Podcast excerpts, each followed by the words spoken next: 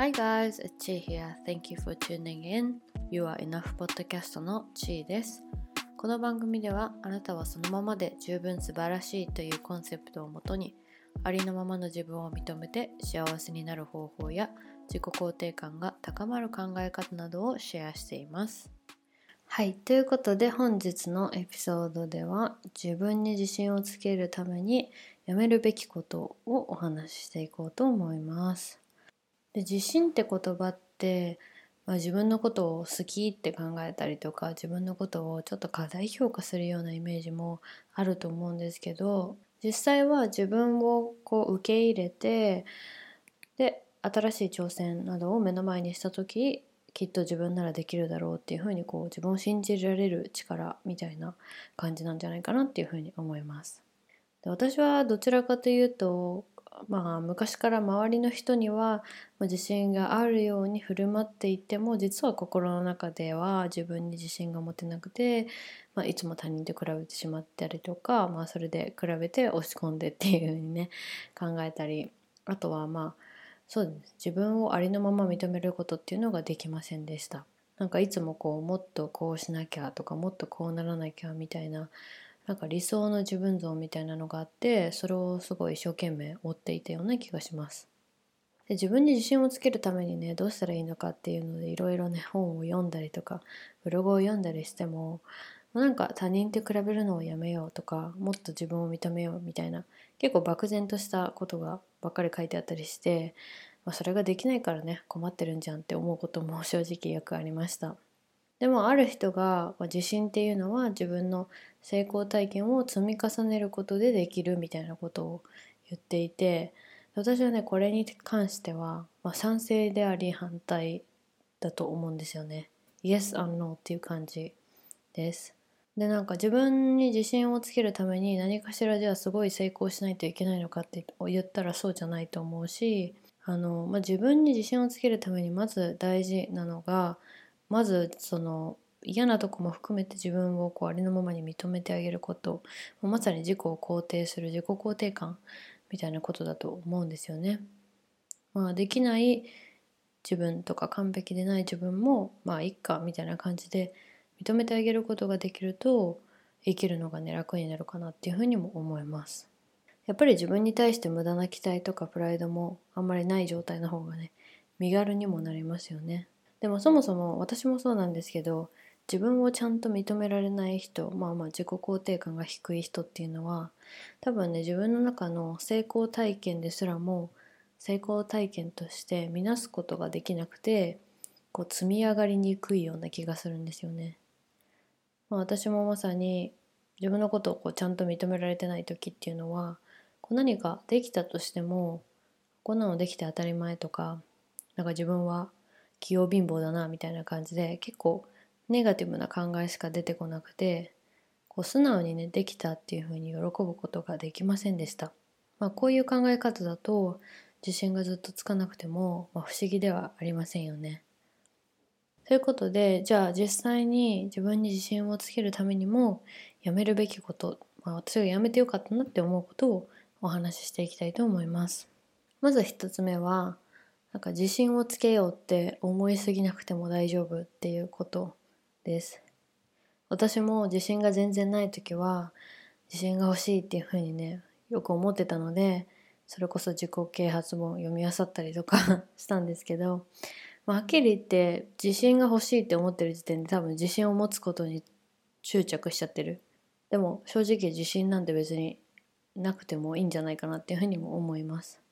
でまあ今実際にじゃあ私がね自信ありますかって言われたら本当にそれはねその日の気分とかコンディションによるのでいつも自信あるわけじゃないです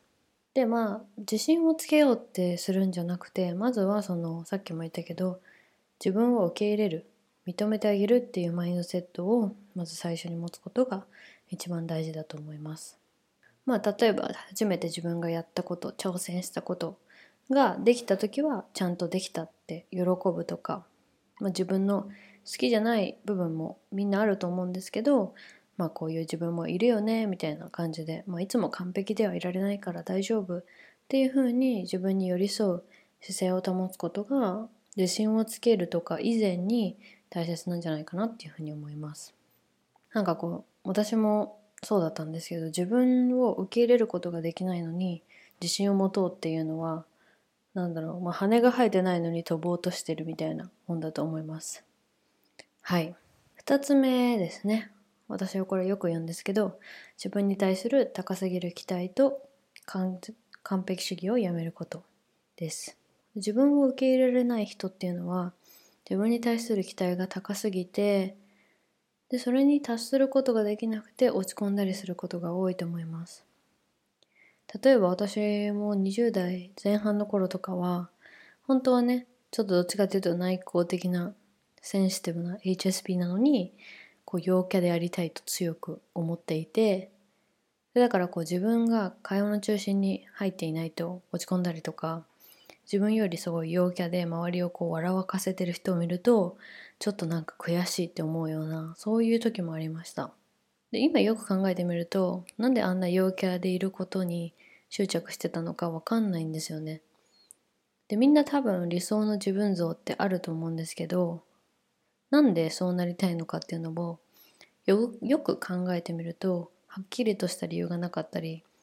なんとなくそれがその方がいいって思ってることも多いと思うので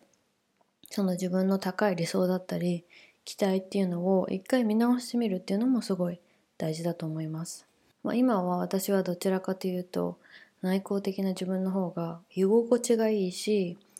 なんか人間関係もね無駄に頑張るのもすごい疲れちゃうので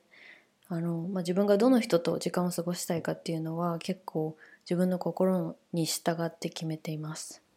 最後3つ目にやめるべきことは周りからの承認を求めすぎないっていうことですね求めすぎるのをやめようっていうことです、まあ、人間みんなね承認欲求っていうものがありますからこれを完全になくすっていうのは不可能だと思うんですけどいつも周りからの承認ばかりを求めていると周りの評価イコール自分の価値みたいな感じになってきちゃって周りに褒められないとこう自分の自信が保てなくなっちゃうような気がすると思います。そう。まあ、いくら自分が頑張っても周りの人のその評価次第で自分の頑張りを認められなくなってしまってはやっぱりもったいないし自分の自信をつける妨げにもなるんじゃないかなっていうふうに思います。だからこそね自分がどう思うかどうしたいかっていうのをしっかり考えて行動するのが大事だと思うしまあ全ての人に好かれたりとかねいい評価をもらうのは不可能だっていうふうにある程度こう前提を持っていくのもすごく大切だなっていうふうに思います。私も YouTube や Podcast などこうコンテンツを配信している身なのでみんなの反応はねいつも気になります。まあ、正直そのネガティブなコメントもらうとやっぱり落ち込むこともある。まあ、でも、まあ、自分の中でね、まあ、何を作ってもこれを好きって言ってくれる人と嫌いっていう人はいるだろうっていうふうに考えることで心へのネガティブな影響っていうのを少なくすることができると思います。でもね皆さんからいただく、まあ、メッセージとかコメントでなんかためになりましたとか心が楽になったとかねポジティブなフィードバックもらえると本当に嬉しいしそれがねこう頑張るなんか糧みたいな感じになるのであの本当にいつも皆さんありがとうございます。はい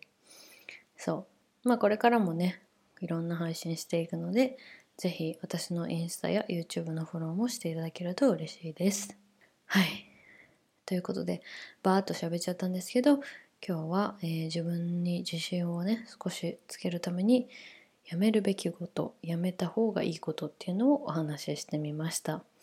いつもこちらのポッドキャスト聞いてくれて本当にありがとうございます。ではまた次のエピソードでお会いしましょ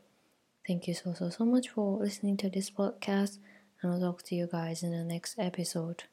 Bye.